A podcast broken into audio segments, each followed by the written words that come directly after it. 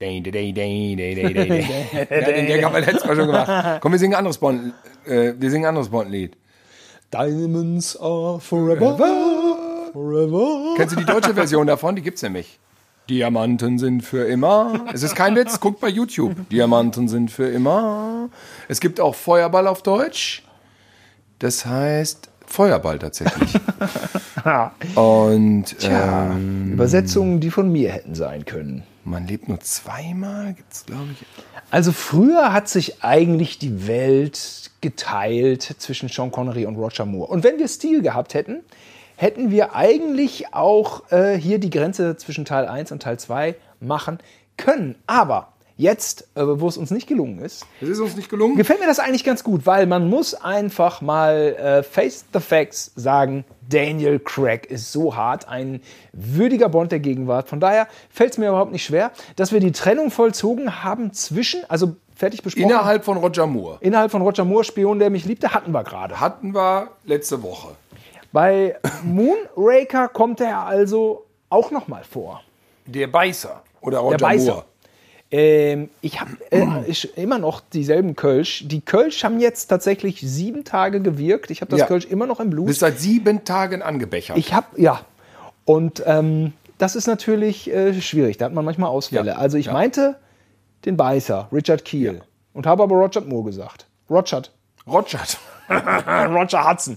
Ich habe Roger Hudson gesagt. Also Moonraker, ja? Moonraker. Ich habe eine Story zu Moonraker. Bitte. Ähm, Tilman Brienne, mein damals bester Freund in der Grundschule, meinte, ey, wir gehen heute in den Film Moonraker rein. Und ich so, hm, okay, okay, ja, darfst du mitkommen. Ich durfte mitkommen, völlig absurd, weiß auch nicht warum.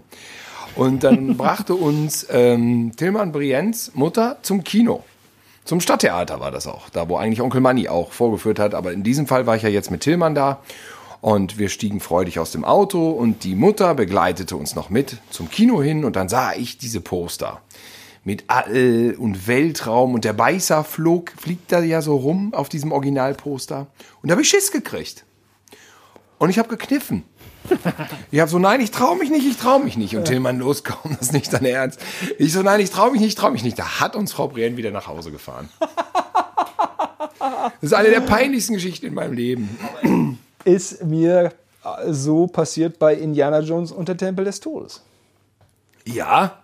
Warst du da denn nicht mit drin? Nee, bin ich in letzter Sekunde weggelaufen. in Heidelberg, ne? Ich weiß noch, wo du nicht mit rein durftest in Batman hält die Welt in Atem. Nein, der Film ist ab sechs, Simon ist erst fünf. oder Simon war erst vier oder so. Ich weiß noch, wie. Äh, Aber der Film lief als Wiederaufführung. Ja. Richtig, aber in ganz Deutschland. Hab's noch mal, und, und du durftest nicht mit rein in Batman hält die Welt in Atem. Ich durfte nicht mit rein. Und ich habe ihn mir exakt so vorgestellt wie den Dark Knight. Aber der Dark Knight hat noch 30 Jahre gebraucht. Oder 40.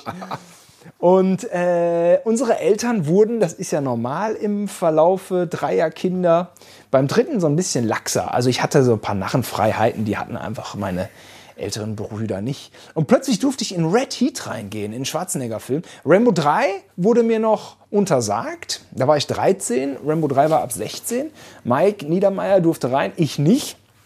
Ich war direkt zweimal drin. Obwohl bei Sabine Sauer stand beson Prädikat besonders wertvoll. Ja. Das reichte als äh, Argument nicht. ähm, und in Red Heat durfte ich rein. Und plötzlich kommt der Kinobesitzer um die Ecke und sagte, nein, halt, stopp, du bist noch keine 16, du darfst hier nicht. rein." Eine Sekunde, ein Millimeter vom Ziel. Durfte ich Das war in Red Heat Heidelberg, rein. weiß ich noch. Heidelberg. Und da hatte ich so einen Kumpel in der Schule, der hieß Alex Clark. Der konnte, der durfte ja schon, die ganzen Arnolds durfte, der hatte schon Phantomkommando in der sechsten Klasse. Warum durfte der das? Er durfte es. Was macht dieser Arsch heute? Ich hab keine Ahnung. Ach, da sitzt er ja. Phantomkommando. weißt das nicht mehr? Völlig selbstverständlich hat er den, den Indizierten weggeguckt. Hatte Vater mitgebracht. Völlig selbstverständlich. Direkt, hat er direkt zweimal geguckt. Er durfte es und er hat's gemacht und wir haben uns, wenn wir es mal durften, selber wegrationalisiert. durch Kinobesitzer und durch Schiss in der Buchs. So peinlich. Oh Mann, in den. Film nicht rein dürfen, weil er ab sechs ist. Ey. Aber das war auch irgendwie der Kick an den Filmen. Das Ja, erklärt das auch vielleicht, warum die Begeisterung bis heute so anhält. Also Ja. Moonraker, also, die, also wie lustig Moonraker galt damals ja auch immer als schwach. als er, wegen, Ja. weil die, die Science-Fiction-Effekte gegen Krieg der Sterne abgeschmissen Und ich weiß auch, dass ich ihn im Fernsehen beim ersten Gucken gut fand, aber auch nicht so gut. Der Witz ist, ich habe ihn jetzt auch noch mal im selben Kino. Ich darf das ja nicht sagen, weil diese, ich habe gehört, diese 35 mm Vorführungen von James Bond waren illegal. Habe ich mal gehört. Jedenfalls, es gab eine inoffizielle, es war eine inoffizielle Vorführung und mit Publikum, was gejubelt hat. Und ich sag dir, Moonraker ist einer der besten, die es gibt. Weil der hat ein Tempo, diese Gags, die Action, das knattert zwei Stunden pausenlos, atemlos knattert das Ding durch und macht so viel Spaß, das ist unglaublich. Einer der besten Gags ist Tontauben schießen. Tontauben schießen. Und James Bond schießt plötzlich in so einen Baum rein. Denn erst sagt doch der, der, der Hugo Drax sagt doch, das ist ein sehr hübscher Sport. Ja, das ist ein Mr. Bond.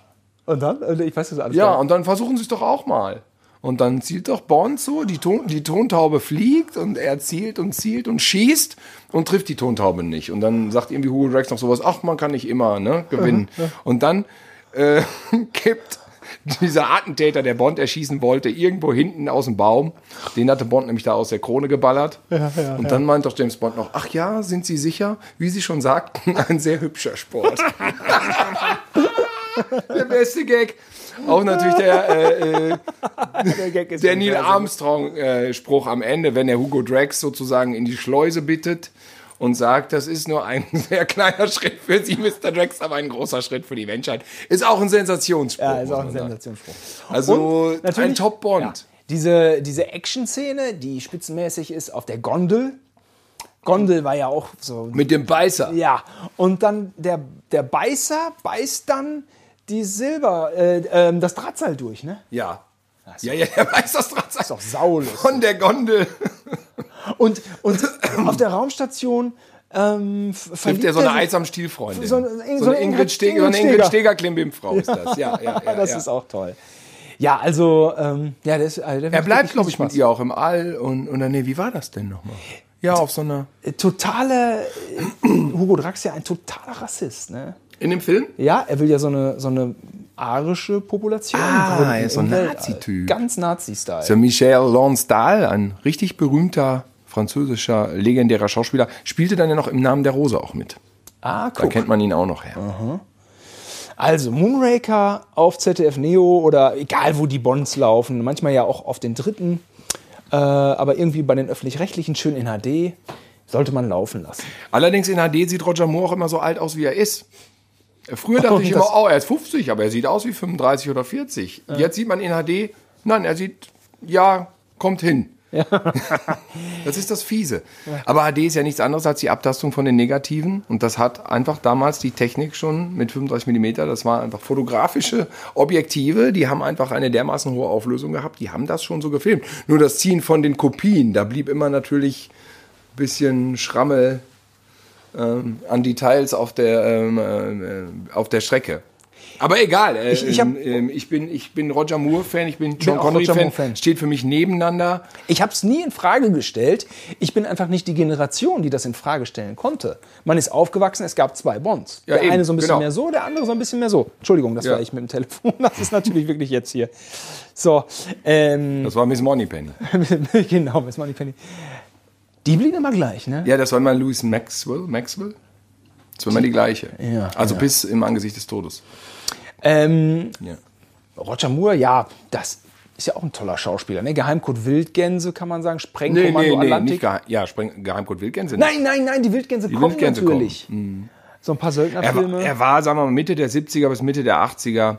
Na, vielleicht kann man es noch, ja, vielleicht kann man sogar sagen, so von, doch, seine Bond-Zeit über. Eigentlich seine Bond-Zeit über war er ein absoluter Mega-Weltstar. Und glaube auch mit der Bestbezahlte. Hat auch unfassbare Gagen rausgehandelt und hat immer gesagt, er hätte nur drei Gesichtszüge, Augenbraue hoch, Augenbraue runter und äh, irgendwie Mund einmal schief. Also die Briten und die Selbstironie. Ja, das ist ja. einfach, das, das nimmt den keiner. Ne? Nee. Einmal ähm, musste ich den Kölner Express kaufen und bis heute behalten mit der Schlagzeile James Bond in Kölner Puff. Da hat äh, Roger Moore im Pascha gedreht. Ach, Und ist ja für Boat Trip. ach ja, das Und da musste ich einfach die Schlagzeile James Bond im Kölner Puff mit Roger Moore vorne drauf, die musste ich einfach, die musste ich einfach besitzen. ja. Boat Trip, ähm, wo auch mitspielt der Oscar-Gewinner aus Pearl Harbor, äh, Cuba Gooding, Cuba Gooding Jr. Jr. Er wird ihm gerne vorgehalten, dieser Film. Gut, aber Moonraker, wie gesagt. Aber das, das konnte die, die äh, Eleganz und die, der, der Größe eines, eines Sir Roger Moore nicht Moore ankratzen. nicht Nein, anhaben. nein, nein, nein, nein, nein. Also absoluter Kracher. Und wenn ihr den in schlechter Erinnerung habt, dann gebt dem Moonraker mal nochmal eine Chance. Ähm, das werdet ihr, glaube ich, nicht bereuen. Das ist wirklich Die- ein Knüller. Die Autos von James Bond hatten wir ja schon angesprochen. Wir waren ja auf der sensationellen Ausstellung, haben wir darüber schon mal im Podcast Stimmt. gesprochen. Richtig, nein. Die Bond-Autos, es war in London und es waren echt alle Bond-Autos da. Ja, diese. Original, Die aus Original. den Filmen, Es die war sie da- benutzt hatten mit Schrammen und allem. Der äh, schwarz-gelbe oder schwarz-goldene Rolls-Royce von, Von Goldfinger, auch. Aston Martin weiß ich jetzt nicht, der war ja auch. Doch, natürlich, Aston Ja, Martin. ich weiß nicht, welcher aus welchem aus welchem Goldfinger, Teil. Stand da. Haben wir, hab ich Aus Foto Goldfinger gemacht. sicher? Goldfinger, Aston Martin aus Goldfinger. Ja, man weiß nicht. Vielleicht war es ja aus Skyfall, ich weiß es nicht. Aber, Klar, weil das der, der graue war natürlich, der silbergraue war ja, natürlich da. aber es war auch der Lotus Esprit da. der Lotus Esprit und es war auch der schwarze, kommen wir später noch drauf, ähm, aus The Living Daylights, der schwarze äh, Aston Martin stand da auch. Es war einfach Und geil. dieser rote aus im Geheimnis ihrer Majestät. Eigentlich aus jedem Film. Es war Die alles- prägnanten Karren standen da rum. fantastisch. Ist, glaube ich, eine Wanderausstellung. Muss man mal gucken, wo die ist. Ich glaube, die war jetzt auch mal außerhalb von England. Und den Golfclub-Sketch, den haben wir nachgespielt. Äh, vielleicht können wir den mal noch unter dem Podcast posten. Wir haben nicht so toll nachgespielt, als dass ich ihn hätte sofort posten Ach so, müssen. du meinst jetzt in äh, diesem Goldfinger Kontext, und äh, Sean Connery? Richtig. Ah, nee, nee, den hast du gut gemacht. Nein, nein, der war gut gespielt. Den können wir jetzt nochmal nachträglich posten vielleicht. Mal gucken. Ja. Also, ähm, ja, was Ja. war Moonraker? Und dann ging es weiter, äh, da hatte er einen Flow und dann ging es weiter in tödlicher Mission. Denn Tödlicher Mission. mehr als Weltraum und Krieg der Sterne zu imitieren ging ja nicht. Dann musste man ja irgendwie, man konnte ja nicht auf dem Mars weiterdrehen, also mussten sie wieder back to the roots. Und dann kam in tödlicher Mission. Ein Stück weit äh, etwas kalt geratener Ja. Bond. Also ein toller Film. Ähm, Barbara Boucher finde ich mega. Halt, Melina? Nee, äh, Barbara, wer? Die, das Bond Girl. War doch Nee. Barbara Boucher, ne? Nein, das ist, ähm, nein, das ist Chanel Nummer 5. Carole Bouquet. Carole Bouquet! Ja, also sicher, sicher. äh, mit Sicherheit da eins, also vielleicht das eleganteste und schönste Uh. Ja, ja. ever. Ähm, aber auch sie, eher kalt, eine kalte Schönheit. Ja. Also insgesamt nicht so ein ähm, äh, emotionaler Bond. Vielleicht ein bisschen der Bond des Kalten Krieges, weiß ich nicht. Na, das ist mit Sicherheit Octopussy äh, mit Kalter Krieg und DDR und so. Aber ähm, ja, Ja, ich, er hat nicht so, ja gut, er spielt dann da in äh, äh, Griechenland, auf diesen Tempeln und so, ne? der, der Bösewicht auch. Christatos ist das. Erst denkt man, menschlich. Topol ist das, ne? Hier Sehr der, menschlich. Äh, genau.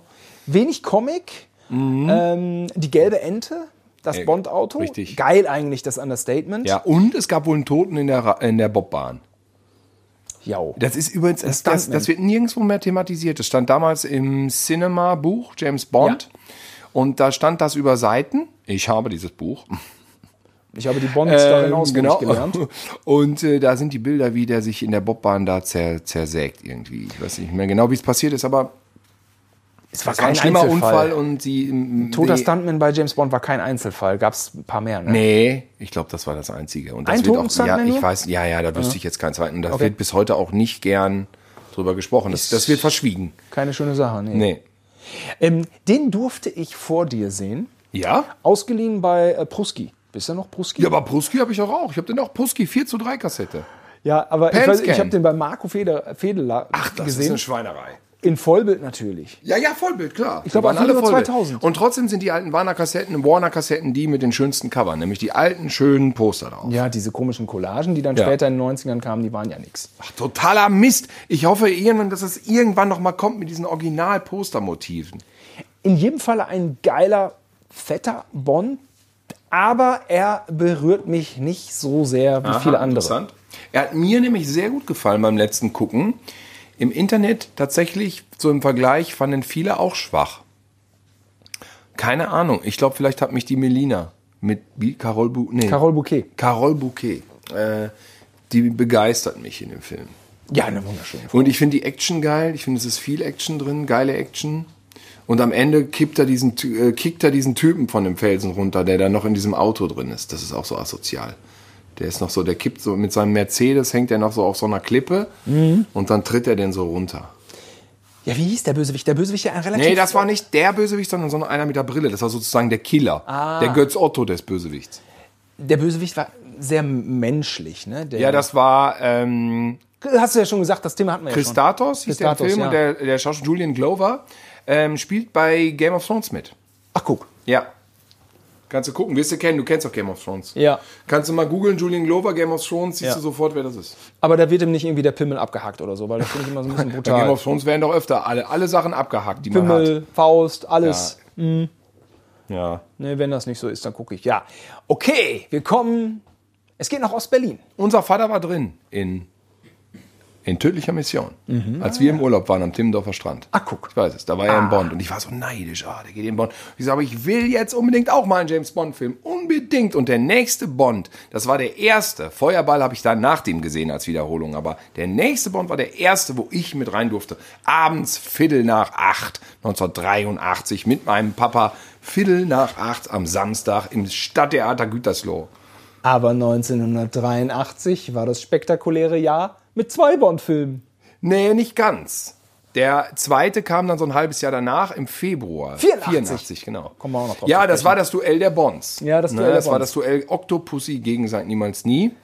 Und Octopussy war aber der halt der erste, wo ich dann da. Und, und ich war natürlich total begeistert. Wie soll man sonst. Hinterher haben auch viele gemeckert, Octopussy wäre ein schlechter Bond. Ich kann bis heute Octopussy nicht schlecht finden. Es ist zu subjektiv. Dieses Gefühl, abends um Viertel nach acht zum ersten Mal ins Kino gehen zu können und dann einen neuen Bond zu gucken mit der Action und Roger Moore. Ich habe die Hand nicht gecheckt mit diesen Ostereiern, Fab- Fabergé-Eiern oder was war das da? Ja, Waffenlieferungen Hab ich Moskau. nicht Waffenlieferungen, Moskau, Checkpoint Charlie, alles nicht geschnallt. Er spielt in Ostberlin. Ich muss mal wieder gucken. Es ist ein, ich finde ihn geil, immer noch, wirklich. Und dann hat er so ein Trash-Finale da mit Octopussy auf ihrer Insel und alle Frauen in so, in so, so äh, äh, Tourenanzügen und in bunt und das ist so ein Cartoon-Quatsch und es ist ein Wahnsinn. Dann kommt er da mit so einem Ballon reingeflogen. Ähm, ein super Film. Sag ich. Ja, er hat ein paar Gags, die kann man heute nicht mehr machen. Dann kommt äh, im Dschungel kommt ihm der Tiger entgegen und dann äh, macht er Den fand ich so super. Du geh, geh zurück in den Tank. Du gehörst in den Tank. Du gehörst in den Tank, weil früher gab es ja immer äh, Esso-Werbung. Werbespruch von Esso, pack den Tiger in den Tank. Und da wurde dann da so, vielleicht ist auch nur die Synchro, ich weiß es nicht. Das weiß man nie so ganz bei Roger Moore. genau. Und ähm, ja, da gibt es so ein paar Gagspitzen, wo man sagt, puh. Mhm. Aber insgesamt, Louis Jordan, ein, ein äh, Ja. mega, auch, äh, was heißt mega, aber auch ein verschlagener Bösewicht, der Schon ein Megastar. mir schon. Angst gemacht hat dann. Mit zwölf hatte ich schon Angst, vor allem vor diesem, wie war das, Kabir Bedi, der mit diese, die hatten so mal so Kreissägen in den Händen, ne?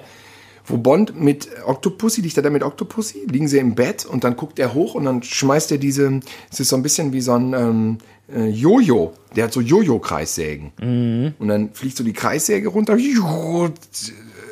sägt das äh, Kopfkissen in zwei Hälften und dann wieder hoch. Und dann gibt's so einen Kampf.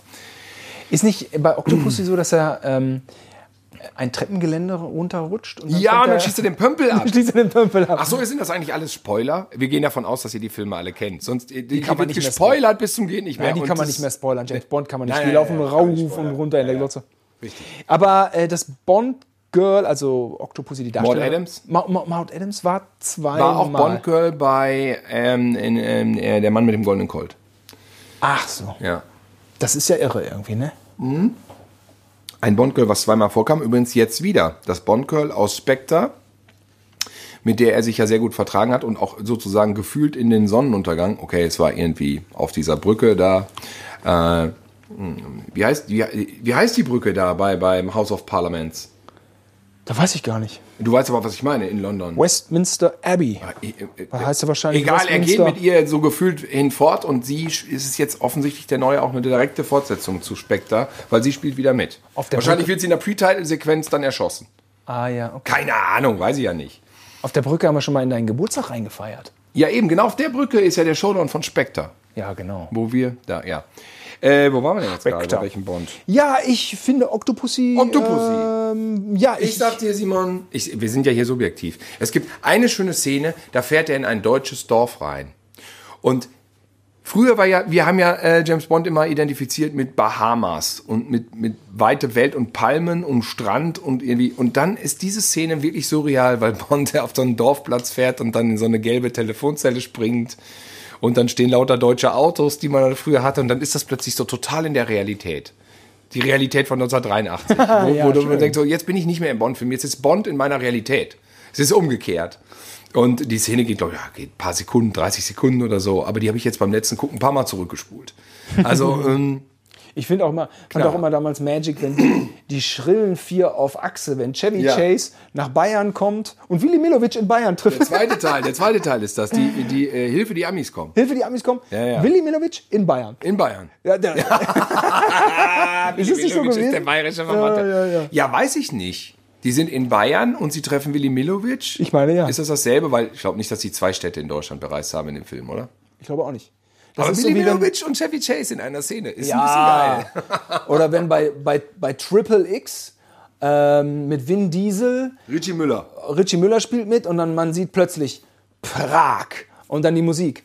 Dä, dä, dä, dä. Die Musik von der dritte Mann kommt rein. Äh, dritte Mann haben wir ja im letzten Teil drüber gesprochen. Ja, Aber du kennst auch äh, das A-Team, Wien den Film? Den A-Team, äh, äh, A-Team, den Film? A-Team mit Liam Neeson. Nee, den habe ich noch nicht gesehen. Und da fängt an ähm, so eine Aufnahme vom Kölner Dom mit dem Hauptbahnhof. So, das ist der Establisher und dann steht Frankfurt. Klar. Ja, ist es wirklich so. Ja, ja. ja, ja.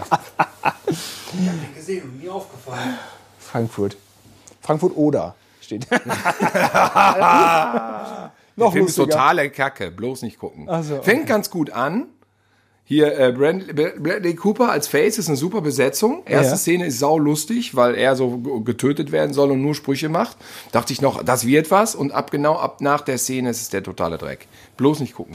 Egal. Ähm, Chronologie. Die Chronologie. Goseoans sind heute äh, chronologisch, was keine zeitgemäße Erzählweise äh, mehr ist heutzutage, vor allem nicht im Kino. Aber das ist uns scheißegal, denn ist ja unser Podcast und Genau. wir sind heute chronologisch. Und als nächstes kommt ein Bond. Ja, der hat ja gar nichts mit äh, Albert A. Broccoli zu tun.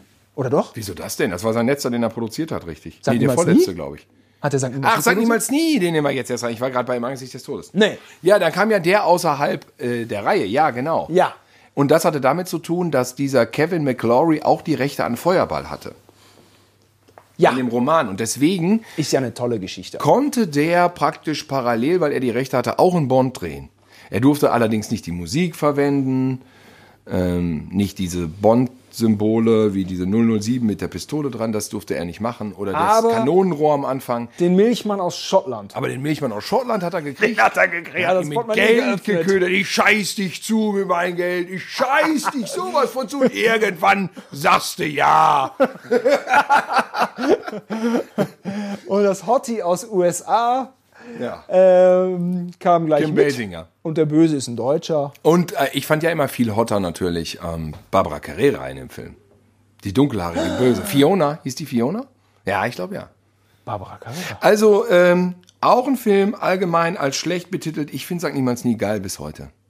Ich hatte auch Phasen. Ich habe ihn im Kino geguckt, natürlich total begeistert, wieder mit Papa, abends, Viertel nach acht. Dann lief der ganz schnell im Fernsehen. Es waren kaum zwei Jahre. Da fand ich ihn auch geil. Dann habe ich ihn irgendwann auf äh, äh, DVD geguckt und dachte ich, okay, der ist scheiße. Und mit dem Gefühl habe ich ihn jetzt nochmal auf Blu-ray geguckt, schön gebeamt und dachte, man, der ist super. ich weiß nicht, wie es das nächste Mal ist, aber ich find's geil, dass Connery noch einen gemacht hat mit 53 und das war ja ein Geschenk des Himmels, dieser Film. Schenkelklopfer auf dem Schulhof war der, der, der Zweikampf nach 20 Minuten in etwa. So ein harter, brutaler Zweikampf. Und dann äh, sprüht äh, James Bond, spritzt ihm so eine Säure, Säure ins Gesicht. genau. Und er so, Er "Ah!" schreit und fällt rückwärts in so Reagenzgläser rein und ist tot, der Gewinner. Und dann guckt James Bond auf sein Reagenzglas und da steht Urinprobe James Bond. ja, ein Megalacher. Das bleibt haften. Das war Schulhofkompatibel.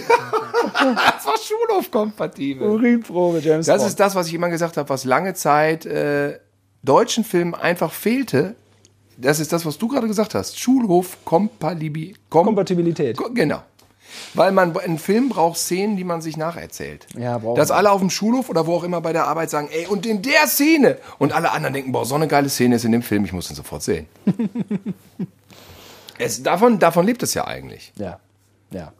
Ich sag niemals nie, äh, wenig Action, aber wenn, dann ist sie ganz geil. Ev- Evan Kirschner hat Regie geführt, ist der Ja. Regisseur von Empire Strikes Back und hat danach leider den etwas schwächeren Robocop 2 gemacht. Ja, aber stimmt, ich sag schwächer. mal, sag niemals nie und Empire Strikes Back, das sind ja zwei Schwergewichte. Ja, das ist was für die Ewigkeit. Und ich mag alles an dem Bond irgendwie, das Artwork. Ah, da kann man aber eins sagen. Das Casaro-Poster, das Originale, ist total geil. Mhm. Aber alle DVD-Veröffentlichungen haben nicht dieses Motiv, sondern den totalen Dreck.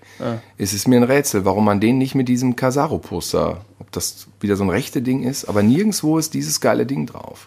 Der Titel ist geil von dem Bond. Sagt niemals nie. Und dann so ein Connery, der dann eben doch nochmal Doch in die mal. Rolle geschlüpft Genau. ist. Ich weiß bis heute nicht, ob äh, Never Say Never Again dieselbe Bedeutung hat wie Sagt niemals nie. Warum? Never Denke ich say- aber doch.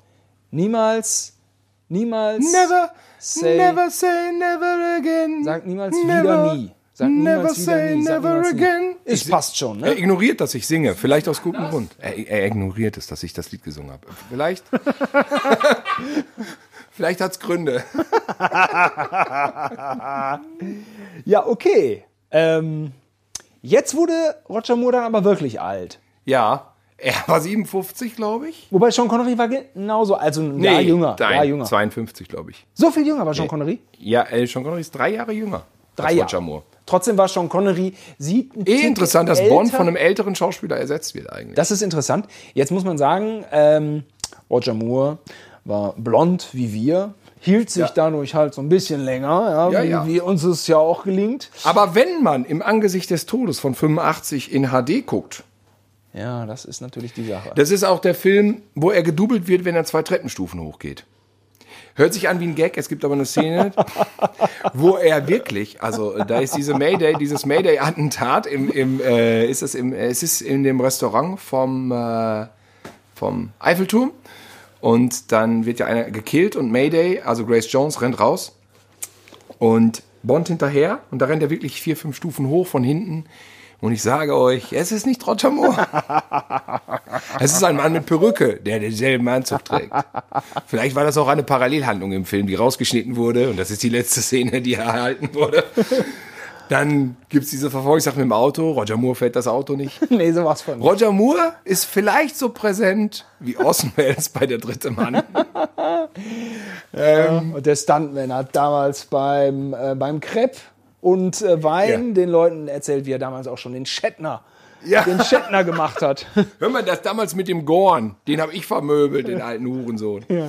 Ja, äh, ich lieb den Film trotzdem über alles, weil auch da war ich mit Papa noch mal drin, abends im Kino und es war dann nach Octopussy meinem ersten und Sag niemals nie, der ja aber kein echter war, war das dann der zweite richtige Bond, auf den ich gewartet hatte. Ich hatte mir sogar die Single gekauft von Duran Duran, A View to Kill. Das waren Und- geile Songs. ja. Das waren geile Songs. Das Und, war ähm, äh, vorher äh, Aha noch. Aha war noch. nee, vor- der kam danach. danach. Aber so richtig Pop. Richtig Ja, schöner genau. Pop, ne? Ähm, jetzt will ich noch mal ganz kurz Und deswegen finde ich ganz viele Elemente in dem Film halt super. Er ist auch super hart. Und ich finde Max Zorin super, Grace Jones ist cool. Und äh, ja, der ist auch lame aus heutiger Sicht. Der ist, der zieht sich ein bisschen wie ein Kaugummi, aber ich finde den Soundtrack cool. Auch diese Stücke, also nicht nur Aha, auch die Soundtracks, äh, die, ich hatte den Soundtrack auch. Und ich war so Fan, dass ich Onkel Money angebettelt habe, er möge mir den Film aufnehmen. Dann hat er mir den auf Audiokassette aufgenommen so war's. auf so eine BASF-Kassette, auf anderthalb BASF-Kassetten, so wie wir den Podcast hier. Und dann habe ich mir den zu Hause nochmal auf Kassettenrekorder angehört. so war's. So war's. Und alle haben wieder von den Stunts erzählt. Die Stunts in dem James Bond. Und, und ich habe da äh, vor der Glotze gesessen und ja, äh, auf so einem Skigerät, ne? Diese, so, auf so einem Skigerät, wie heißt denn das nochmal? Auf so einem äh, Skimotorrad, wie heißt Ja. das? Fährt, fährt Bond. Jetski. Auf so, Ja, ähm, Jetski. so ähnlich. Jetski ist Wasser, ne? Ist Wasser, ne? diese Teile, mit denen sie auch mittlerweile springen. Und man sah halt immer irgendwie Stunt, Schnitt, Roger Moore mit einer Rückprojektion. Und ich dachte immer so, aber er, er macht die Stunts doch nicht. Ja. Er, es, Verstehe ich nicht. Aber er macht Macht die, doch nicht. macht die Stunts einfach nicht. Ja, nee, das äh, hat sich für mich nicht ganz entschlossen. Jetzt muss man noch mal einmal ganz kurz mh, das Alter von Roger, Roger Moore in den Kontext packen, weil wir ja nur mittelalte weiße Männer sind. Also, das halbe Jahr zuvor hat Sean Connery den letzten Bond gemacht. Der war drei Jahre jünger, also auch schon weit über 50. Ja. Und ähm, Roger Moore ist ja nun so, so, so Naja, er war 52, 53. 52? Achso, okay, dann war er 56, Roger Moore 56. Ja. Und ähm, Sean Connery hat ja nun dunkle Haare, war also ergraut, sah einen Ticken älter aber auch aus. Und das waren ja nun die beiden, äh, die beiden Bond-Darsteller, die waren irgendwie dann doch gefühlt gleich alt. Und ein anderer Bond-Darsteller war damals ja nicht vorstellbar. Nee. Jetzt hat ja mittlerweile eine Verjüngung des Kinos stattgefunden. Aus heutiger Sicht muss ich dann sagen, also Daniel Craig irgendwie mit Nein, da 56 irrst du dich. kann ich mir nicht so richtig vorstellen. Nein, da irrst du dich. Ja, okay. Aber Daniel Craig hat angefangen mit 37 und äh, Sean Connery ist im ersten Film 31. das ist mir klar. Also der, der Bond, äh, so ein Bond-Darsteller muss schon irgendwie, würde ich sagen, Minimum Anfang 30 sein und Maximum Mitte 50. Ja, ja, das stimmt schon. Ja. Ähm, aber so aus heutiger Sicht finde ich so ein letzter Bond mit 56, das, das ist schon auch alt, ne? Wo ein Spider-Man, neun- na gut, Spider-Man ist eine andere Figur, aber äh, ne, ist auch egal. Ähm, es ist ja wie es war und Er war, ja. wie es war und danach war erstmal Pause, weil irgendwie keiner wusste, wie es weitergehen sollte. und ein James Bond muss ja auch Nee, das stimmt nicht, da war gar keine Pause. Gebührt 89 ging Nein, 87, kam dann 87, äh, Living dann Daylights. Living Daylights. der auf Deutsch heißt Ja. Lizenz zum Töten? Nee. Der Hauch des Todes. Der Hauch des Todes, Lizenz zum Töten danach erst. Andreas Wisniewski, ein deutscher Killer.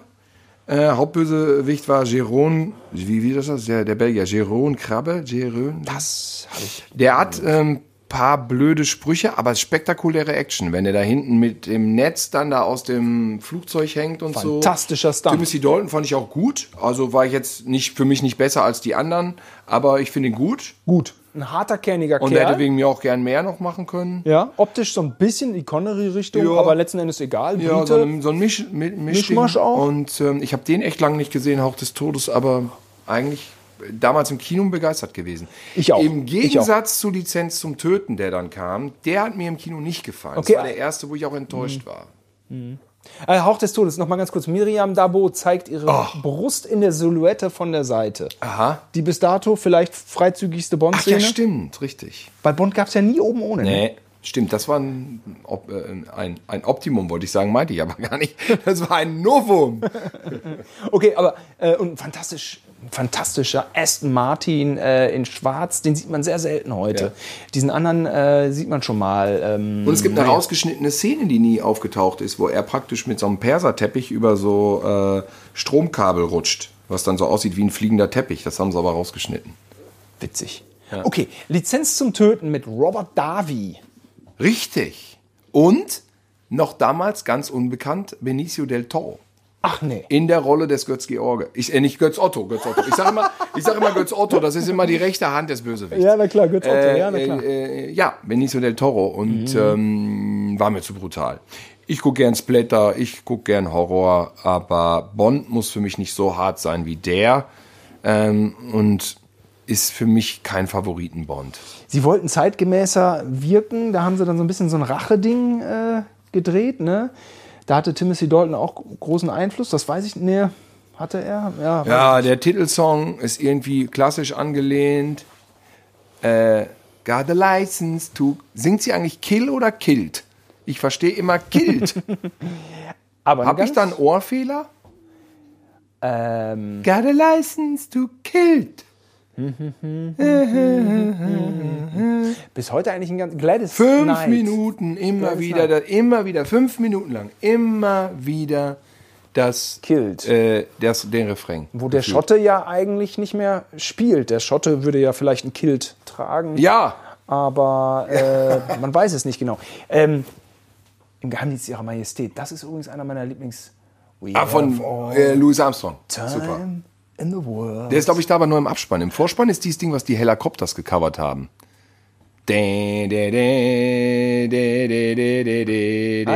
Das ist in dem Vorspann. Ah ja. Und äh, äh, China Easton for Your Eyes Only finde ich auch ein Ja. ganz toller äh, Bond-Song. For Your Ich habe übrigens gehört, dass Maurice Binder, der mal die Vorspänne gedreht hat, der hat Ja. die Vorspänne ja immer entworfen bis, bis bis, bis welchem Film weiß ich gar nicht. Ich glaube glaub nur bis Octopussy oder bis. Nee, ich glaube noch im Angesicht des Todes auch. Der hat die Vorspänne immer ganz paar Tage vor der Premiere erst abgegeben, weil er nicht wollte, dass die die wieder ändern. Und dann hatten die so eine Hektik und so eine Panik, ähm, dass die das immer schnell reingeschnitten haben und dann. Der wusste, wie man es Ja, macht. der wusste, wie man es macht. Roger Moore hat dann bei Premieren wohl auch Witze gemacht, so. Der Vorspann kommt gleich noch, müssen noch eine halbe Stunde Geduld haben. ja, der berühmte James Bond Vorspann. Ich hoffe, dass sie das. Äh, ich habe gehört, beim neuen kommt der Vorspann erst nach 20 Minuten. Beste Prätitelsequenz? Ich finde, da muss ich doch, widerspreche mir eigentlich, aber äh, For You Eyes Only, da schmeißt er doch den, mit dem, da schnappt er den einen doch mit einem Rolli, Blofeld, Ja, Blofeld Rolli, mit dem Rolli. mit der Kufe vom Wo Hubschrauber. man gar nicht weiß, ist das eigentlich Blofeld? Weiß Das man wird gar nicht. nicht so richtig aufgeklärt. Und das gibt dann oben in Schornstein. Das ist eine der besten Oh. Tolle Prätitel. Ich finde gut, wenn er ihn mit der Hand noch so auf die Glatze tätschelt. Pre-Title Ja. war immer, ähm, das irgendwie, das, da war es immer schon wichtig, dass es gut losging. Ja, ja, ja, ja. Und Octopussy war auch mega mit diesem kleinen Flugzeug, Dingen. ja, super Szene. Ähm, okay, wir sind jetzt in dieser Äh, Lizenz zum Lücke. Töten, okay, Wir äh, irgendwie. schreiben das Jahr 1989. Ja. Äh, die 90er beginnen. Es äh, kommt ein neuer Actionheld am Horizont, der da tatsächlich noch die 80er abschließt. Ähm, es ist kein geringerer als, äh, naja, also stirb langsam. Sechs Jahre Pause waren dann. Sechs Jahre Ja. Pause und ich habe alle Filmzeitungen gelesen und mich immer gefragt, wann kommt denn der neue Bond? Man hatte es vergessen und ehrlich gesagt war es schon fast so, dass das wahrscheinlich so aussieht, als ob da jetzt nichts mehr kommt. Ja. John McClane heißt doch äh, Bruce Willis, ne? Ja. Er hat ja doch schon einiges zerstört. Unter anderem den unsterblichen Actionheld der 80er, Stallone und Schwarzenegger. Plötzlich kommt da ein Cop, der irgendwie nahbar Der ist. stirbt langsam ein unfassbarer Hit, der alles weggeblastet hat. Alles weggeblastet.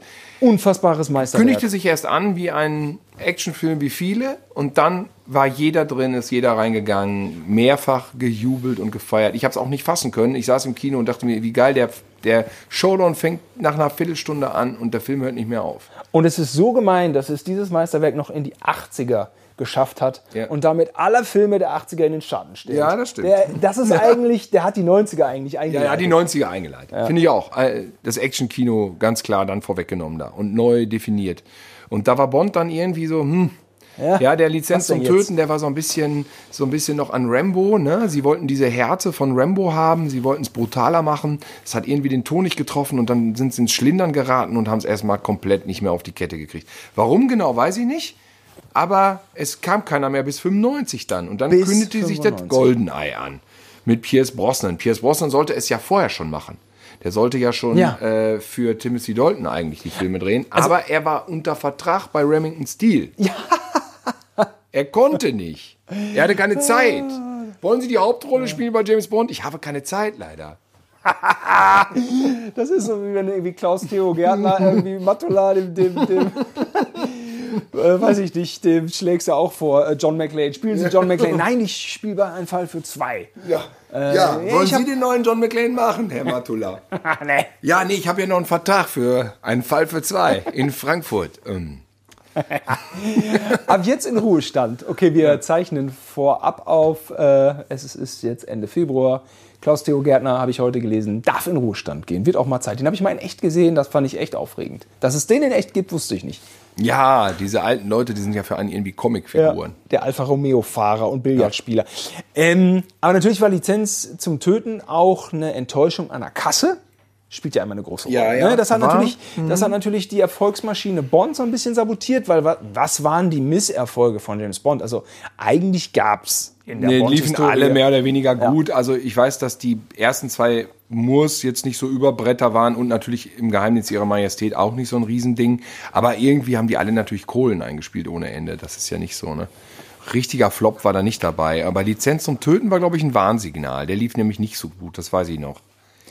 Goldeneye zeichnete sich ab am Horizont. Ja, habe ich im Zentraltheater Spenge gesehen.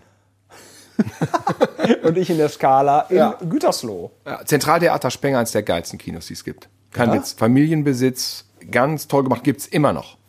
Und Leute, die in Bielefeld wohnen, in zum Beispiel Jochen Fahle, der in Jöllenbeck wohnt, der fährt manchmal zum Zentral Zentraltheater nach Spenge raus. Weil dann ist das für den einfacher, da einen Parkplatz zu finden, fährt er da zehn Minuten raus, als wenn er dann zum Cinemax da an, äh, am, am Westfalendamm. Okay. Äh, ja. Ähm, jetzt Ostwestfalen. muss man- ja, okay. Jedenfalls, das, das ist ein richtig geiles äh, Kino. Ähm, unterstützt es, wenn ihr aus Bielefeld, Spenge, Enger oder aus der Ecke kommt oder Halle, Werther. Ähm, fahrt öfter mal zum Zentraltheater. Donnerwetter, ich höre zum ersten Mal von dem Kino. Ja. Ich bin oft genug in Gütersloh. Ja. Forum in Enger. Forum in Enger, wer spielte da? Nirvana vom großen Durchbruch. Nirvana spielte ein Jahr 45 vom größten Durchbruch in so einem Kellerladen in Enger. Geil. Auf dem Lande in Ostwestfalen. Popgeschichte, Da toll. ist Kurt Cobain im Bus zwischen den ganzen Wiesen und den ganzen Kühen. Wenn's mal ein Über Bus war. Bielefeld ist er hinten raus, Ja. nach Enger auf so einen Parkplatz. Da siehst du den Laden gar nicht, weil du musstest zu dem Forum erstmal runtergehen, so ein paar Stufen, weil der war unter so einem scheiß äh, Bürohaus, war das im Keller. Das ist ein Knaller. Ich habe da gesehen Dog Eat Dog. Ich habe auch Doki Dog gesehen, ja. Geiles Und. Chromax, äh, wo sie nicht mehr Chromax hießen, sondern White Devil. White Devil. Ja, es war dasselbe Eat Dog Konzert, auf dem wir wahrscheinlich waren. Nehme ich jetzt mal so Denke an. ich auch mal. who's the king, who's the king, who's the king? Ah! Bang, click, click, pock, pock. How many have to drop before the stop? The man wi- with a finger, pull the trigger. Und wir machen besser mit Bond weiter, bevor Ja, wir genau. uns hier musikalisch verzetteln. Also So. GoldenEye ist ein Film, ich habe letztens gesehen, äh, war okay. Ja, ist okay. Ich war Ist vielleicht der beste von den Brosnans. Die Ich- Brosnans sind ja eine, Brosnan können wir fast ein bisschen schneller abhandeln. Es, ist, es ist eine Ära, die ist nicht beliebt und das liegt nicht an dem Hauptdarsteller. Ich finde ihn nämlich gut. Er ist schon es ist ein bisschen Typ. schade, dass er diese total in Technik und Action verliebten fünf, warte mal, wie viel waren's? Eins, zwei, nee, vier. Vier ziemlich gleichförmigen Filme abgekriegt hat. Ja. Und überladen irgendwie, Ja. vollgepackt. Ja, auch nicht so leicht. Äh, Jerry Bruckheimer hat ja so ein bisschen die 90er dominiert mit seinen Mhm. Action-Dingern. Äh, Superhelden gab es noch nicht. Ähm, ja, wie, wie dreht man Bond dann einen zeitgemäßen? Mhm. Ich meine, irgendwie Daniel Craig hat ja später irgendwie so ein bisschen Back to the Roots Genau. gefühlt, zurück zum analogen, körperlichen Action-Ding. Und er ist da auf so einer schlecht animierten Welle gesurft. So. nicht bei Ja. Goldeneye, Ja, nicht bei er, hatte, Goldeneye. er hatte wirklich ein bisschen Pech. Der Goldeneye ist okay. Ja, ähm, dann, okay. dann kam Tomorrow Never Dies. Wer spielt bei Tomorrow Never Dies mit? Die Lugosi Johann. Ja, ich bin selbst. So ist es. Ja. Äh, das war nämlich. also als GoldenEye auf VHS rauskam, gab es nämlich dieses Ding. Äh, erzählen wir das überhaupt oder haben wir das schon tausendmal erzählt? Es ist live unsere Lieblingsanekdote. Ja. Drehen Sie Ihren eigenen James Bond-Film. Drehen Sie Ihren eigenen James Bond-Film. Die Sendung hieß Exklusiv Kino. Moderiert von Claudia Lehmann. Viele Grüße. Genau, das war eine RTL-Sendung, die lief so montags um 11. Und dann kam halt GoldenEye raus auf VHS. Und dann ähm, gab es eine Aktion, drehen Sie Ihren eigenen Bond-Film und werden Sie Statist im nächsten. Und wir so, ach, was da, da werden so geile Filme, werden da jetzt wahrscheinlich eingeschickt und wir haben einfach keine Chancen. Und ähm, dann war eine Woche später und dann wurden die ersten Einsendungen von Leuten, die Amateurfilme, Amateur-Bond-Filme bereits eingereicht hatten, wurden ein paar Ausschnitte gezeigt. Und da dachten wir so, oh, in der Küche mit Gegenlicht auf VHS mit Datum drin. Das können wir toppen. Ja, und dann haben Simon und ich und Martin Lösche spielte äh, den Bond, weil der mehr nach Bond aussieht wie wir beide. Wir sehen gar nicht nach Bond aus. Ähm, und dann haben wir so ein Neverhorst auf Neverhorst-Level einen Bond-Film improvisiert an einem Wochenende. Ja. Im Geheimdienst, nee, im Angesicht ihrer Majestät hieß Angesicht der. ihrer Majestät. Und dann haben wir den hingeschickt zur RTL und dann wieder eine Woche später zeigten die schon zur Hälfte nur Ausschnitte aus unserem Film. So war's. Ach, es war toll. Ja. ja. Da Und hatte das war unser Film eine Million Zuschauer, 1,2 Millionen Zuschauer bei RTL. Er wurde als Gewinnerfilm. Er wurde als? Gewinnerfilm Und- gezeigt. ja. Ja. Und das mit den James Bond-Zitaten fiel uns nicht schwer. Die haben wir aus der Hüfte Nein. geschossen, wie diesen Podcast. Ist auf unserer DVD Geschichten aus der Grotte, findet man diesen Kurzfilm. Ähm, ja, ähm, ja ähm, und das war dann wirklich so, wir sind dann mit Christine Bachmann hieß die, glaube ich. Sabine Bachmann, eine Frau Bachmann. von Warner Brothers, sind wir dann ähm, zu den Dreharbeiten geflogen. Nach London. Es gab auch so Fernsehinterviews und alles. Ja. Und ich wurde, in, ja. Ich durfte nicht mit ans Set, aber nach London. Ich habe in South Kensington verweilt. Kann ich nur jedem empfehlen, ist auch schön da. Und ich habe ja irgendwie gespürt, dass in der Stadt Bond gedreht hat. Und ohne Scheiß, das hat mir damals schon auch gereicht. Ja, und ich war, war auf der, Magic. ich war auf der Party des Bösewichts, Elliot So. Carver. Ich war auf der Party, die da ungefähr nach so 20 Minuten des Films kommt und Terry Hatcher und Bond sind da am Turteln und dann war auch noch Michelle Gio da und ähm, Models und London. wie, wie, hieß, wie heißt er, äh, wie heißt der, wie hieß der Bösewicht nochmal? Jonathan Price. Hätte ich nicht gewusst. Und da wurde diese Szene gedreht, wo Bond eine gewischt kriegt von Ter Terry Hatcher. Und da bin ich irgendwo in der Unschärfe, weil, das muss man dazu sagen, sehen tut man mich nicht in dem Film. Leider nein. Das ist sehr deprimierend. Ich, ich bin auf der Party, aber man sieht mich nicht. Eine andere Bielefelderin, die dann da war, die ist zu sehen im Film. Ah, das gibt es nicht, ne? Wer hat dies denn da Ja, das weiß ich auch nicht. Also der Bösewicht ist ja der Medienmogul und ähm, eigentlich eine ganz schöne Geschichte, ganz zeitgemäßer, ganz zeitgemäßer Bösewicht und ähm, der Hubschrauber mit den Kettensägen an der Seite. auch- Nee, nee, nee, nee, nee. Das ist nicht in dem. Das Michel- ist in dem danach. Achso, mit Michelle Yeoh. Ach doch, du hast recht, Ja. mit der Motorradverfolgung. Über den Steg. Stimmt. Schöne Szene. Also ist bei den Pierce Brosnan so ein bisschen so wie bei Episode 2. Man fängt an zu gucken und denkt, ja, ist doch eigentlich nämlich ganz gut. Und irgendwann denkt man, ah, ist doch, ist doch nicht so Ja. ganz gut. Und zum Ende denkt man, ah, fuck, der ist einfach nix. Ja, ja. Und ich, ich finde, ich muss sagen, Tomorrow Never Dies ist aber doch noch eigentlich so vom Action-Timing und so eigentlich ein Ding, was ganz gut nach vorne geht. Und Götz Otto müssen wir an Ja. dieser Stelle nochmal nennen, denn hier spielt er wirklich mit. Der Hier Gott- spielt er wirklich hier mit. ist der Götz Hier Otto Bösewicht gespielt von Götz Otto. Ja, genau. Okay, eins weiter. Michelle Yeoh hatten wir natürlich auch in einige VHS-Filme schon von geguckt. Police Story 3 und, und Ja. Wing Chun und so. Wir hatten ja viel asiatisches Kino geguckt. Michelle Gahn, sie hieß ja Michelle Gahn, sie spielt auch mit in dem Ultrameisterwerk Ultra Force. Und sie war einfach ein asiatischer Superstar und wir waren eh schon Fan. Und da habe ich sie, ich habe sie einmal in echt gesehen, immerhin. Die, äh, die, äh, die Cineasten sind jetzt einmal ganz kurz aufgeschreckt. Das Ultrameisterwerk ist natürlich äh, der, der König und sein Tiger. Nee, äh, sein äh, mit Julian Fett, der Film. Ähm, Tiger. Tiger and Dragon ist Ach natürlich. ja, natürlich, da spielt sie ja auch mit. Ja, da, also da ist ja auch ein toller Film. Und ähm, ja, da habe ich jetzt gar nichts mehr hinzuzufügen. Nee. Äh, The World is Not Enough Ja, mit Sophie Massot. Wir waren alle verliebt in sie wegen La Boom. kann schon mal per se nicht so viel schief gehen. Da ist ja Sophie Massot dabei. Der Gut, ist aber auch, ich würde sagen, der ist ganz weit hinten. er ist weit hinten. Also ich habe ihn noch mal im Fernsehen gesehen, da fand ich ihn auch nicht so schlecht wie beim ersten, im- beim ersten Kino gucken, habe ich echt eher einen Schock gehabt. Da dachte ich, puh, der ist nix. Er, er hat ja alles, was so ein Bond so hat. Skiverfolgungsjagd, Action, dies, das. Es wirkt nur leider wie eine Best-of-CD, eine leicht angestaubte. Ja, ja. Es und ist dann, so Best und da sind nämlich auch wieder, da sind die auf so einem Steg und da kommen auch wieder so Hubschrauber mit so komischen Kreissägen. Mhm. Und dann sind das, ach, ich, ich weiß noch, ich und dann diese Pipeline und Claude Oliver Rudolph, der einmal von rechts nach links durchs Bild läuft und Ach, und hier, äh, hier Robert Carlyle mit seiner Kugel im Kopf und am Ende ist das dann aber auch egal und das ist alles irgendwie nicht so richtig befriedigend. Ist nicht Denise Richards auch? Ja, eine Meeresbiologin oder sowas, ne? Äh, ja, hat auch nicht so ganz funktioniert. Ne? Sie wirkt einfach wie, sie wirkt wie ein Playmate. Also, Denise Richards ist eine Schauspielerin, die hat auch gute Sachen gemacht. Ja, Starship Troopers natürlich. Ähm, Genau, und sie ist ja auch wirklich wahnsinnig hübsch und, und Miss, Mrs. Gorgeous oder was, äh, diese äh, üble, böse äh, Persiflage auf das Schönheit, den Schönheitswahnsinn der Amerikaner. Ach, der war natürlich geil. Ja, ja, da spielt Ja, sie auch ja, mit, ja. Mhm. die kann schon was. Und Bad Things oder was? Wild Things, Bad Things, irgendwie sowas. Das weiß ich nicht mehr. Aber ja, stimmt. Da, ja, sie hat den Doktortitel, aber sie kommt leider rüber wie ein Dummchen. Und das ist eigentlich schade, Mhm. finde ich. Und das hätte nicht sein müssen. Da war das Frauenbild zu der Zeit doch ein bisschen weiter.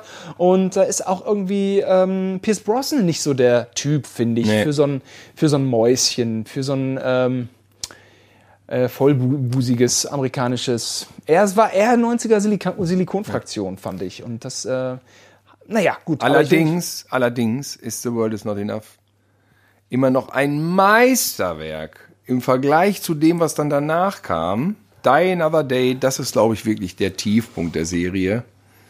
Also, meine Axt, du, der unsichtbare Wagen, dieser Eispalast. Fängt aber gut an. James Fängt Bond an. Äh, auf dem ähm, Schwarzmarkt, Waffenschwarzmarkt, irgendwo äh, in so einem zerfallenen Staat, äh, ehemaliger Warschauer Pakt. Dann wird er gefangen genommen, wird gefoltert. Es ist brutal. James Bond wird hart gefoltert. Äh, Halle Berry ist das Ba- ja, Bond-Girl. die ist gut. Sweet. Super. Die ist schon wieder besser. Ja, der Film, ich sag mal so, der fängt, ich finde, dass die ersten 20, 30 Minuten ganz gut sind eigentlich. ganz gut. Ja, und John Cleese und so. Und dann, dann bricht das halt da, wo das Auto unsichtbar wird. Wo man Was sagt so, nee, Scheiße. das ist scheiße. Und dann geht's auch bergab. Dann kommt die schlimmste Szene aus allen Bond-Filmen. Das ist diese mit diesem Surfbrett da, diese Welle runter, wo er reinkopiert wurde. Und oh, das ist also eine Bitternis. Und das ist übrigens auch noch eine Szene, über die ich heute oft nachdenke. Was darf ein Actionstar können? So, ich finde irgendwie, James Bond surft. Nein, James Bond kann nicht surfen. Er ist kein Surfer. Surfer surfen. Okay, aber warum kann er dann irgendwie mit dem Motorrad fahren wie ein Motorrad-Extremsportler? Ja, ja. Was kann ein Actionheld? Gar nicht so leicht. Kann er. Ähm, Das ist aber bei Hubschrauber okay, der fahren. kann ruhig alles können. Der kann ruhig alles. Aber Surfen auf so einer schlechten animierten Welle. Nee, Surfen fand ich, das war Stirb mir an zu... einem anderen Tag. Nee, Alter war Schwede. Und dabei ist der Regisseur so geil, der hat die letzte Kriegerin gedreht. Once Were Warriors, der ist einfach ein totales Brett. Ja, ja. Und dann, Lee aber ich meine, sie haben ihn wahrscheinlich auch belabert, Lee Tamahori, ne? Und dann, Er dachte dann sich so- komm, mach mal so einen Laserstrahl aus so einem Flugzeug, der ein Land in zwei Hälften fräst. Ja. Er dachte sich so, da hinten in Auckland, da ist dieser, dieses eine Haus. Das kostet 1,8 Millionen. Wenn ich den Film drehe, kann ich mir das kaufen. Ja. Und Ich so war drehe diesen es. Scheiß Und so Film. war es. Und so war's. Und danach war auch irgendwie wieder alles egal. Und danach lag die Serie eigentlich in Scherben. Wir haben noch 10 Minuten, die widmen wir. ruhig 70 machen, haben wir schon öfters gehabt. wir können ruhig 70 machen. Richtig. Was haben wir noch zu sagen zu Pierce Weil Brosnan? nämlich Pierce Brosnan tut mir leid. Weil ich finde ihn als Bond wirklich gut, aber er hat diese Gurken an den Hacken. Und ich werde jetzt, nachdem ich alle Daniel Craig, wozu wir jetzt natürlich kommen, äh, nochmal geguckt haben, habe ich mir vorgenommen, das hat so Bock gemacht. Ich gucke mir jetzt alle Brosnans nochmal an. Den Golden Eye habe ich nochmal gesehen vom halben Jahr. Den muss jetzt nicht, aber ich fange nochmal bei Tomorrow Never Dies nochmal an. Zieht sich also schon ein bisschen Projekt. Tomorrow Never Dies hat den besseren, hat den besseren äh, Bond-Song im Abspann. Surrender von Katie Lang. Ist viel geiler als das Sheryl Crow Ding. Hm, hatte ich schon vergessen wieder. Ja, er muss immer anhören. Ist wirklich cool. Hört euch an, gibt's auch bei YouTube. Ich habe sie alle auf dem roten Teppich interviewt. Äh, bei Tomorrow Never, da, äh, nee, beim allerletzten war ich. ja. Äh, Die Another Day. Die Another Day. Ähm, das war natürlich schön. Premiere in Berlin, das war natürlich spannend. Klar. Aber das hat ich bin Film einer der wenigen, können. nee, ich bin einer der wenigen, die sogar den, den Madonna-Song ganz geil fanden. Der lief nämlich damals immer im Keller in Dortmund in Bersten lauter Lautstärke und alle haben gedanced dazu. Finde ich auch okay. Ja, der hat äh, Zack, der ist auf Zack. Der ich. war nicht das Problem. Nee, fand ich nicht, aber Aber diese animierte allgemein Surfwelle, immer auf dem letzten Platz, ne? Wenn es darum geht, die äh, besten und die Ah. schlechtesten. Diese animierte Surfbrille, Brille, diese animierte Surfwelle, Ah. war einfach so wie diese Riesenzecke, wo Hayden Christensen bei Episode 2 drauf reitet. Das war, hat einfach nicht Uh, funktioniert. Episode 2. Uh. Besteht nicht nur aus Glanzleistungen, dieser Film. Nee, das, das tut er man nicht. den heute noch gucken kann, den habe ich lange nicht gesehen. Hei, ja, ja, ich versuche es demnächst auch mal wieder. Erste Dreiviertelstunde ist der Hammer. Ja, ja, das ist ist gut. Mit diesem Killer in den, also wir reden gerade von Star Wars Episode 2. Mhm. Mit diesem Killer auf dem Hochhaus und so und dann fliegen die so weg. Und dann, ja, der fängt auch super an.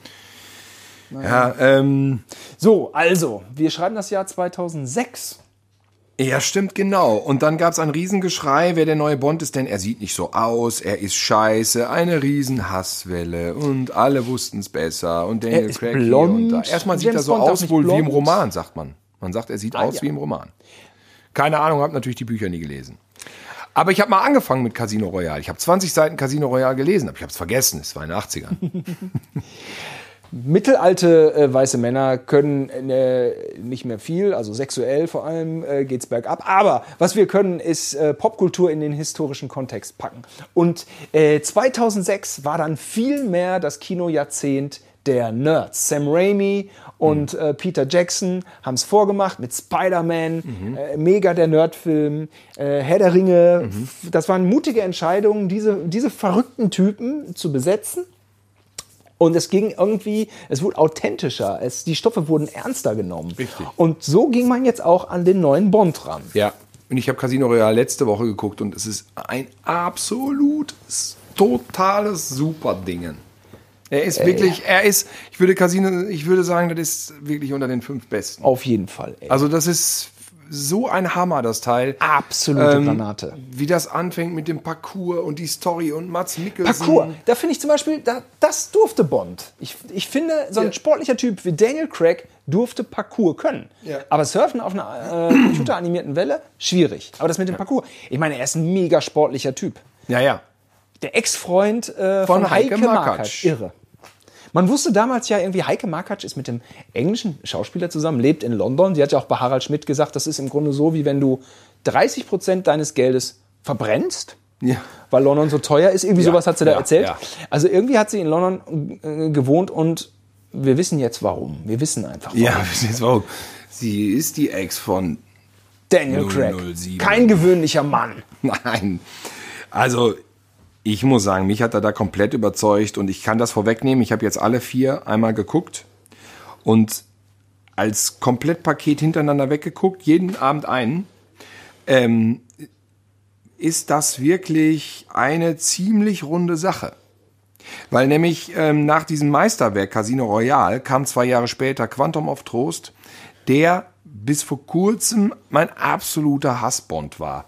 Er war zwar formal besser als Die Another Day, aber dieses staccato geschnittene und ich habe auch einfach die Handlung nicht kapiert.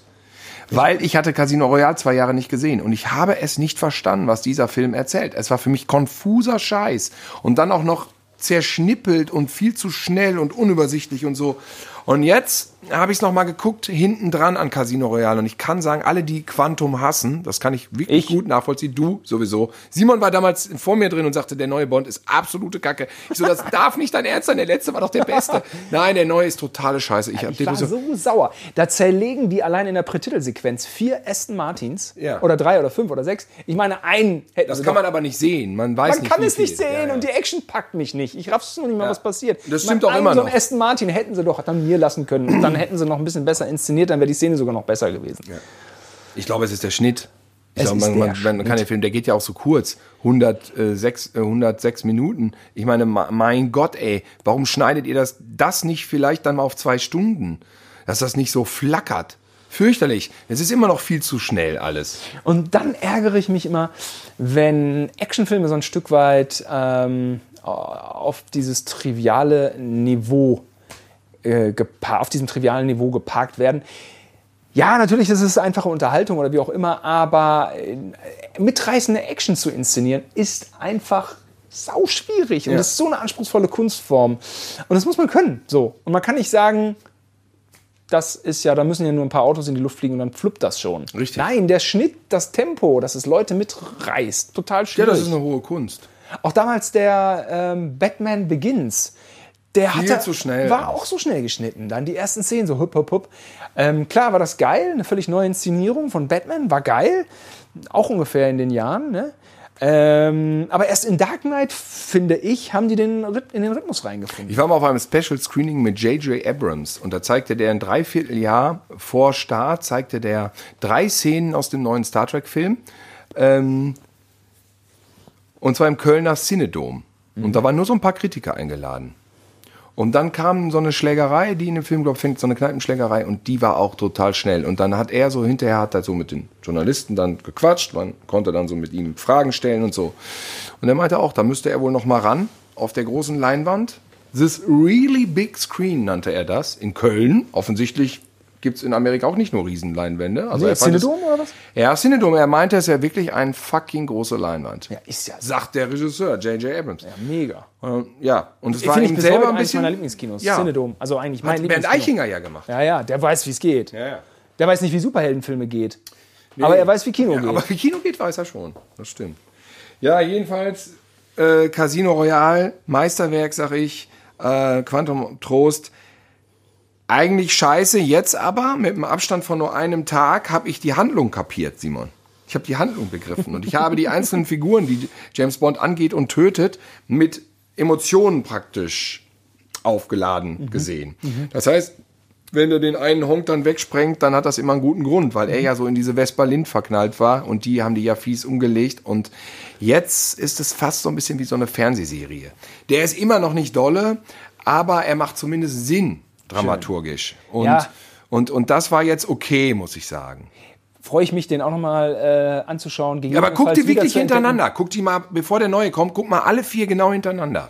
Ich mag den Schauspieler auch, Schmetterlinge und Taucherglocken oder irgendwie so heißt der Film. Ganz tolles. Hm. Der ist als Bösewicht gut, weil der ist so Ja, ja. unsympathisch. Ich meine, das kreidet man ja zum Teil den Film an. Sehr weil man subtil. diesen Typ nicht erträgt. Sehr man subtil. findet den so kacke. Und dann denkt man, ja, aber das ist ja eigentlich die Kunst, die er macht. Das ist ja eigentlich die Kunst, dass man ihn so kacke findet. Weil er ja der Bösewicht ist. ja, ja, ja. Übrigens, liebe äh, Zuschauer, ihr ähm, hört zu Hause klammheimlich unseren Podcast und denkt euch, der eine oder andere denkt euch, ähm, würde man so nie öffentlich zugeben, aber ey, stimmt, da und da habe ich die Handlung auch nicht gecheckt. Ja, würde man ja nie öffentlich sagen. Ich habe letztens geguckt, der unsichtbare Dritte. Ist jetzt ein bisschen, naja, eigentlich hat auch ein bisschen James Bond-Momente, aber ist ja eigentlich nicht so wirklich. Und äh, da habe ich natürlich als Kind auch nicht die Handlung so wirklich gecheckt. So dieser fantastische Hitchcock mit Cary Grant. Und dann gucke ich den und das ist alles ganz easy. Und ich denke mir, was habe ich denn daran nicht begriffen? Mit einmal, mit einmal sind da drei amerikanische Fädenzieher des FBI oder CIA. Und die haben da so eine Strategie. Die Minute, das dauert vielleicht eine Minute 20. Und wenn du da nicht 100% aufhörst, raffst du den ganzen Film nicht. Oh. Äh, zuhörst. In dem Moment wird die ganze Geschichte gestrickt. Und ich habe Oh. tatsächlich zweimal zurückgespult, weil ich dachte, was war da jetzt? Und so werden Filme heutzutage nicht mehr erzählt, aber so Nein. wurden Filme manchmal damals Ich habe. Tote Schlafen festgeguckt mit Humphrey Bogart. Der ist bekannt dafür, dass man ihn nicht kapiert. Und ich sage, ich meine, der Film ist von 46. Ich gucke den über den Beamer, ich ziehe mir den jetzt mal richtig rein und den kann man schon kapieren. Das stimmt aber nicht. Es ist nicht zu kapieren. Okay. Also ich habe ich hab sieben Minuten geguckt und direkt wieder von vorne angefangen.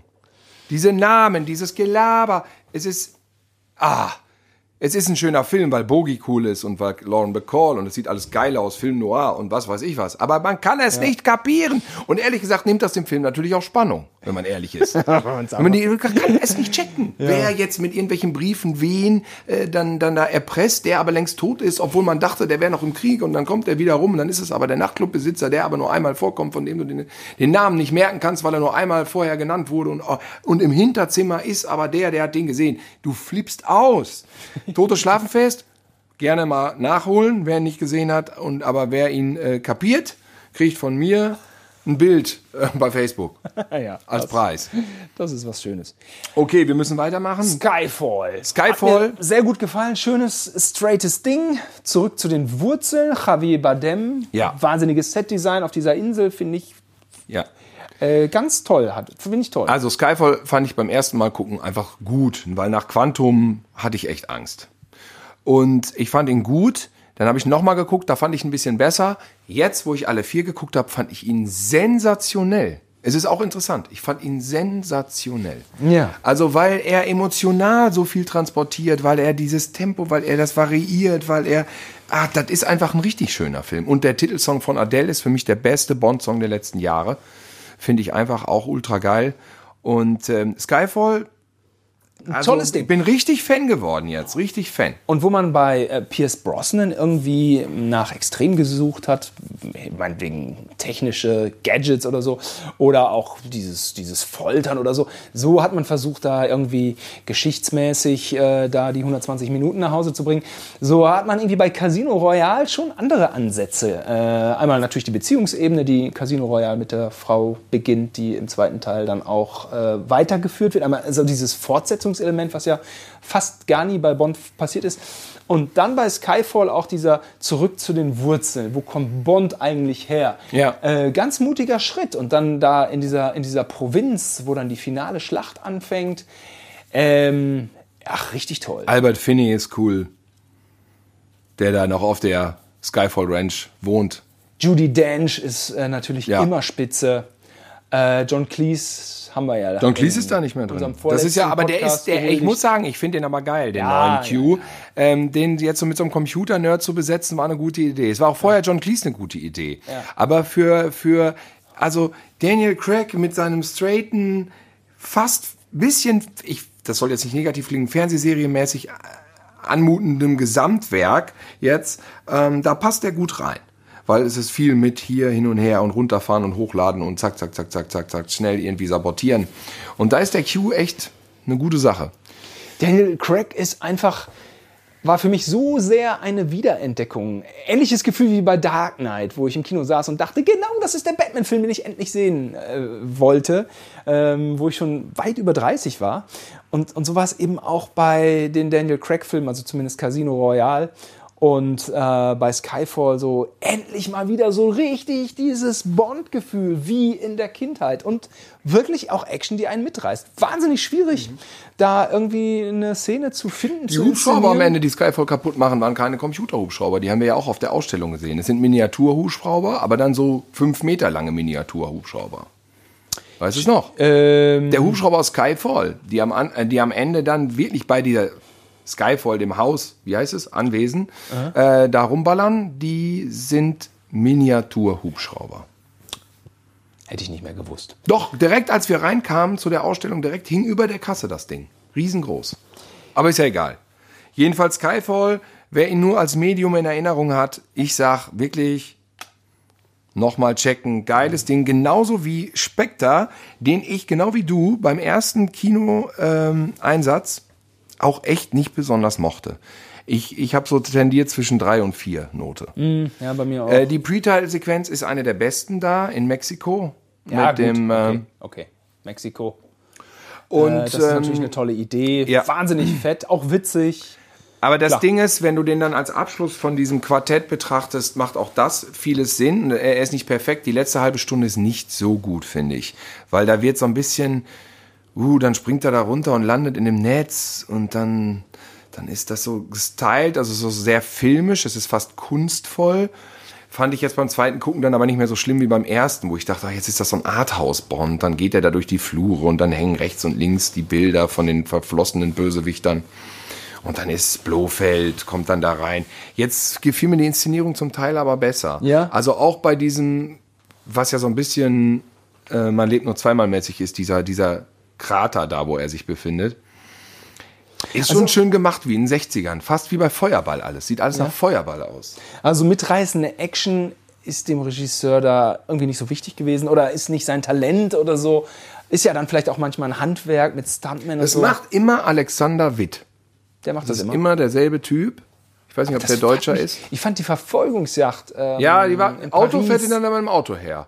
Das ist in Rom. Ach, in Rom. Ein Auto fährt hinter einem anderen her. Das ist so ein bisschen nicht so geil, das stimmt. Nee, fand Ja, ich das ist schwach. richtig, ja. Da sind da diese dicken Karren. Auch wenn er mit dem Fallschirm da irgendwie abspringt oder dieses eine Gadget, das, da fehlte mir auch dann irgendwie eine Einstellung. Eigentlich die klassische Einstellung des Stuntmans, wo man Mhm. dann wirklich sieht, was da passiert. Das war dann so off.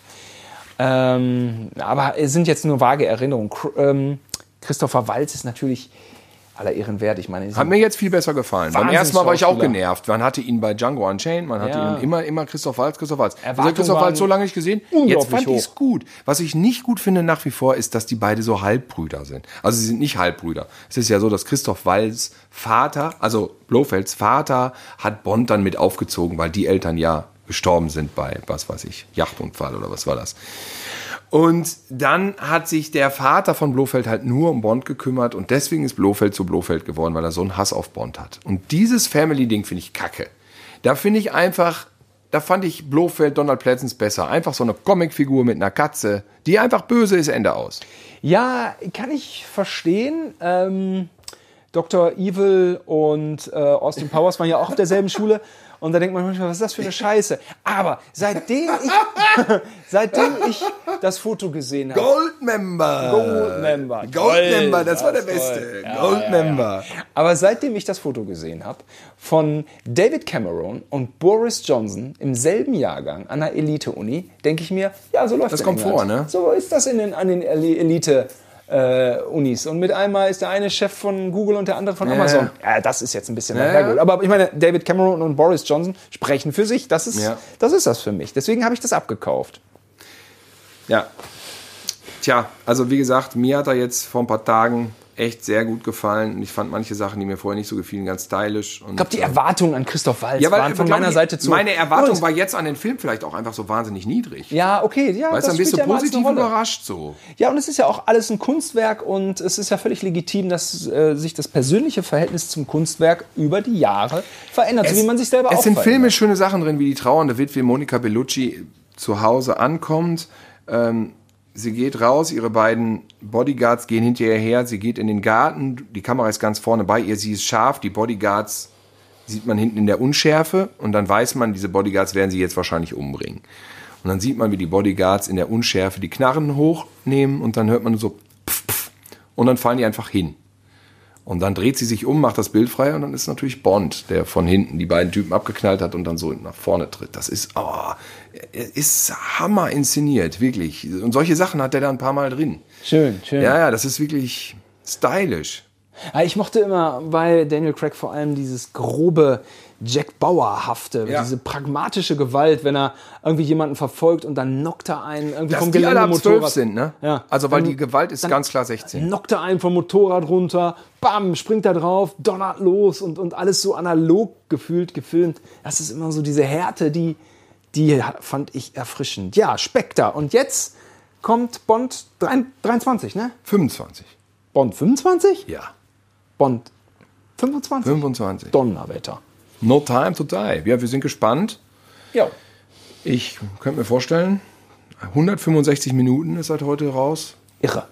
Ja. Und äh, wir waren jetzt hier und da bestimmt mal auch so ein bisschen geschmäcklerisch. Äh, in dieser Minute möchte ich gerne einem Herrn, Daniel äh, Craig, gedenken. Diese Dreharbeiten sind keine, kein Zuckerschlecken. Nee, immer fit sein, immer Sixpack. Kriegt übelst auf die Fresse. Ähm, wir wissen es auch von, von Tom Cruise bei Mission Impossible. Was hat er sich da was gebrochen? Da die Rippe oder so. Ähm, es ist eine totale Tortur, eine absolute Qual. Ja. Er wollte es nicht mehr machen wegen diesen körperlichen Torturen. Hat er mal Mitgefühl, äh, die Kohle ist ihm egal. Und äh, naja, er hat es mal wieder geschafft. Ich freue mich wie Sau. Ja. Und jetzt können wir abschließend nochmal wirklich jeder sagen, was sind deine drei liebsten Bonds? Ja, Spion nämlich liebte Casino Royale und ich weiß nicht, manchmal Goldfinger, manchmal Feuerball. Ich weiß es nicht. Da wird's auch aus. Also Goldfinger ist für mich immer schon noch immer der liebste. Und dann, dann pendel ich auch zwischen, also ich würde auch sagen, äh, Goldfinger, Spion, der mich liebte, Moonraker, Casino Royale. Ja, sowas, ne? Noch. Gibt es nicht auch irgendwie äh, eine. Ich finde immer, wenn ich Sean Connery sehe, ist das für mich der originale Bond, muss ich sagen. Dann habe ich wirklich das Gefühl, ich sehe wirklich lupenreines Bond-Ding. Auch wenn die manchmal vielleicht aus heutiger Sicht ein bisschen ähm, dann nicht mehr, äh, zum Teil nicht mehr auf den ersten Plätzen vielleicht sind. Ich liebe die total auf eine ganz eigene Art und das sind für mich eigentlich die eig eigentlichen Originalfilme so. Ist ja schon ein paar Jahre her, da hat man doch Sean Connery für eine Werbung reanimiert. Oder war das Steve McQueen? Beide. Beide, ne? Und das war ja noch wirklich deutlich vor der Zeit. Wie heute, ja. Heute Ja. ist es ja äh, möglich, also seit Star Wars, den äh, Star Wars hat ja den Dr. Frankenstein, den Hammer Star, äh, diesen äh, Star Wars, äh, wie heißt der denn nochmal? Dr. Frankenstein. Also Peter Cushing. Peter Cushing haben Ja, wir ja, ja, ja. Und natürlich Carrie Fisher mussten sie ja. Ja. Und das ist jetzt ja irgendwie so ein bisschen ein Stück weit gang und gäbe, oder Samuel L. Ja, ich habe gehört, demnächst spielt James Dean wieder in einem Film mit. Irre, irre, irre, irre, irre. Ja. Aber bis dahin, Bis dahin. wenn Daniel Craig jetzt durch ist, gucken wir mal, was dann kommt danach. Vielleicht wieder schon Connery. Ja, oder vielleicht auch ich. Denn ich habe auch Zeit meines Lebens von der Bond-Rolle äh, ge geträumt. Und jetzt, Und du bist im richtigen Alter. man kann mich ja jetzt wieder zehn Jahre Man kann dich ja jetzt buchen. Ja, man kann nicht jünger. Ich ja, kann ja klar. jetzt mit 34 würde ich ja einsteigen. Ja. ja. Würde man mich einfach verjüngen. Das ist, ich denke, das machen die. Das machen die. Das hast du ja gesehen bei Peter Cushing. Boah, der war nicht verjüngt. Nee, der war zum Leben erweckt. So, welches Lied von allen Bond-Filmen singen wir jetzt, singen wir jetzt zum Abschied? Wir müssen jetzt ein Lied zusammen singen. Äh, Sam Smith, ähm, Writings on the Wall. Das kann ich schon mal nicht. For you. Nee. Das kann ich auch nicht. Okay. Boah, ich habe einmal Dann Grace Adele? Jones. Habt ihr auch Grace Jones live gesehen im Palladium? Ja, ja. Oh, Mann. Was war denn das? Eins der besten Konzerte aller was, Zeiten. war, ist denn das, was ist denn das für Ja, eine das habe ich auch nicht gerafft. Die war über 60 da zu der Zeit. Die war fast 70, war neun, neun, äh, 68. Das war unglaublich. Ja, das war unglaublich. Das Also ist ja mal eins der besten. Konzerte, wo ich war. Und Ja. das ist zwei Jahre her oder so. Boah. Ja. Unfassbar. Sie ist eigentlich auch die ganze Zeit nackt auf der Bühne. Sie Ja. macht sich so Tape über die Hupen, ne, über die Nippel, hat dann so ein Mini-Unterteil an und ist eigentlich die ganze Zeit nackt, plus so Kostüme äh, und gibt da Vollgas. Und es war laut, mein lieber Scholli. Das war Heavy Metal Lautstärke. Diese Bässe. Ich dachte, ich fliege weg. Diese Shirley Besse. Schön. Goldfinger, he's a man, the man with a Midas touch. A spider's touch. Bis nächste Woche. Ihr Lieben, tschüss. Tschüss. Geschüttelt, nicht. Ihr könnt auch jetzt alle masturbieren. Geschüttelt, nicht gerührt. Ja, da war der Pornogag. Ja. Applaus dafür. Danke. Also, bis nächste Woche.